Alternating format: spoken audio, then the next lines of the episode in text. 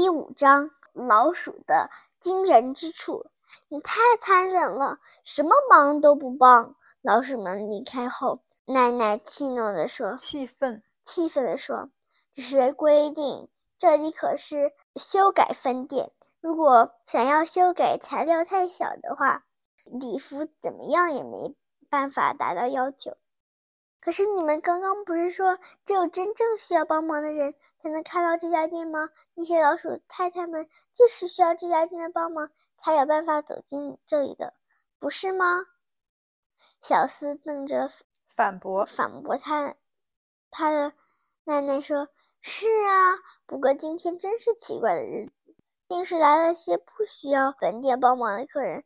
这种事还是第一次发生呢。”坏心肠的人。那奶奶在心里大叫，然后用力站起来。我也应该回家了，因为我也没什么需要小厮帮忙的。谢谢你们的招待。奶奶砰的一声，用力把门关上。小厮则是哼的一声，高傲的把脸转开。这样，哼，这样，是不是？高傲的把脸转开。奶奶一走出店门，便环顾整个森林。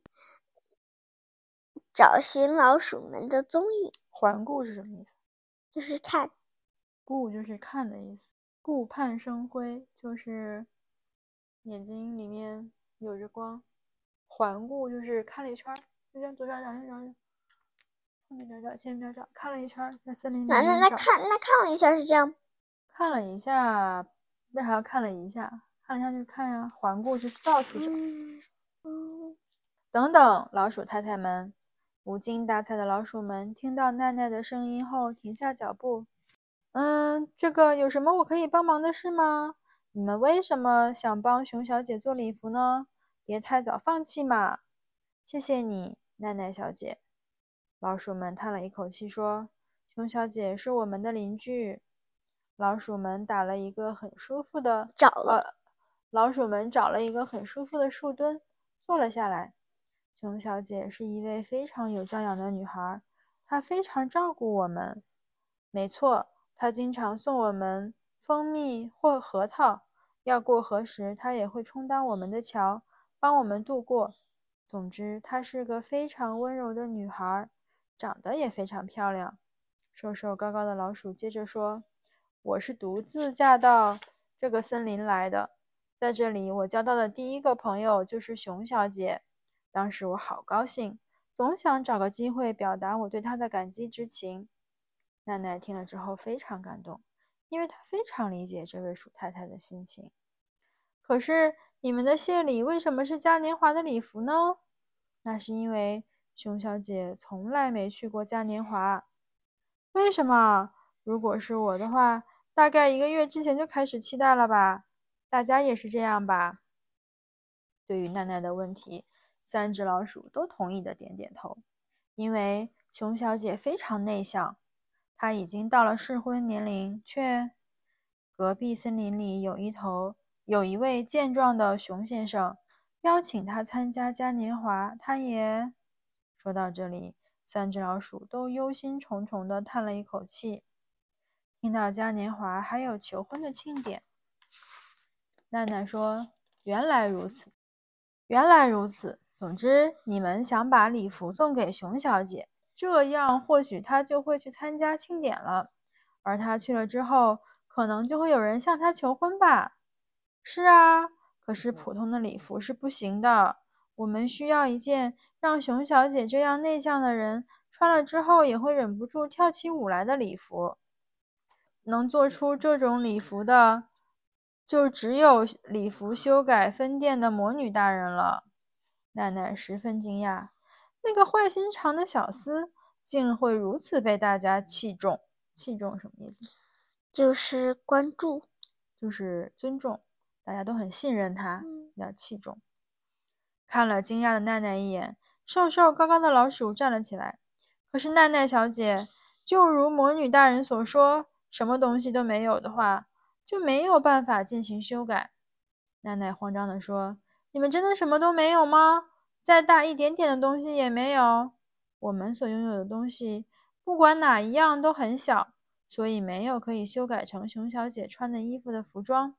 我们的体型这么小，居然还奢望能帮助体型巨大的熊小姐，这根本就是痴人说梦。我们真是小而没用的动物。嗯，奶奶觉得好伤心。不是这样的，不管是谁，都会有别人模仿不了的惊人之处，只是自己没有发觉罢了。老鼠们抬起头，目不转睛地望着奈奈。每一个人都有。是啊，至少有一个，一定会有的。奈奈说着，想起自己的事情来。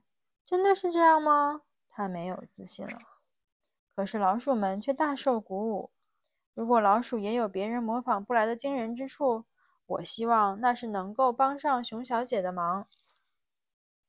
那么，我们必须立刻寻找出我们的惊人之处才行。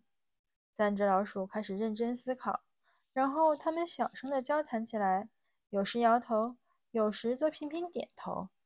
最后，三只老鼠说：“奈奈小姐。”老鼠确实有其他动物比不上的惊人之处。什么什么惊人之处呀？什么呢？嗯，是什么呢？就是家人。家人，对，老鼠的家人非常多。那每人都拿一条自己的裙子，全部补在一起不就行了吗？哦，对呀。奈奈听了后，想起朋友所养的天什么鼠？天蓝？天竺？天竺？我也不知道天什么鼠。因为过度繁殖而造成困扰的是，两只这样的老鼠生下许多小老鼠，这些小老鼠不久也生了小小老鼠，然后这些小小老鼠又生了小小小老鼠。那段时间，朋友从原本有两只小老鼠变成了好几十只。多，你们所说的多是十只左右吗？奶奶问。老鼠们摇摇头，不，更多。那么三十只？不，更多。难不成有一百只？不，再多一点。那是几百只？三只老鼠看着奈奈惊讶的表情，得意的点点头。虽然我们每一只老鼠的体型都很小，可是我们的数量，可是我们的数量是很惊人的。就像奈奈小姐所说，谁都有别人模仿不来的惊人之处。而这一点似乎对熊小姐有帮助。谢谢您，明天我们就在店里碰面吧。老鼠们急急忙忙地赶回家了。他们所谓的数量惊人，到底能帮上什么忙呢？奈奈想破头还是不明白。想破头，就是一直想一直想还不明白。哈哈。